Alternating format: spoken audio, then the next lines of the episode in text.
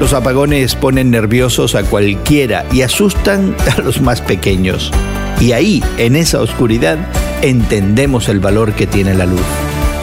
Hoy en la palabra primera de Juan 1 presenta la luz y la oscuridad como imágenes poderosas.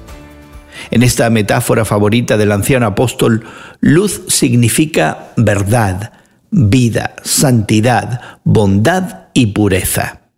En oposición, oscuridad significa mentira, muerte, injusticia, maldad e impureza.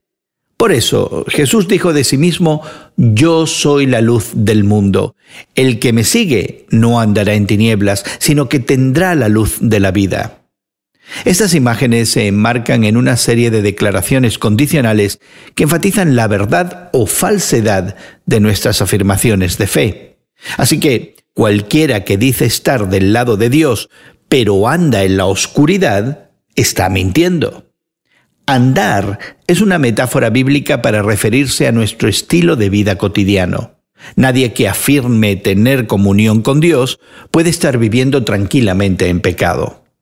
Aquellos que viven en la luz pueden estar seguros de que están verdaderamente del lado de Dios, porque Dios los salvó y purificó de sus pecados por la sangre de Cristo. Conocer a Dios debe estar respaldado por la evidencia de un estilo de vida de sujeción a Dios, confesión y transformación.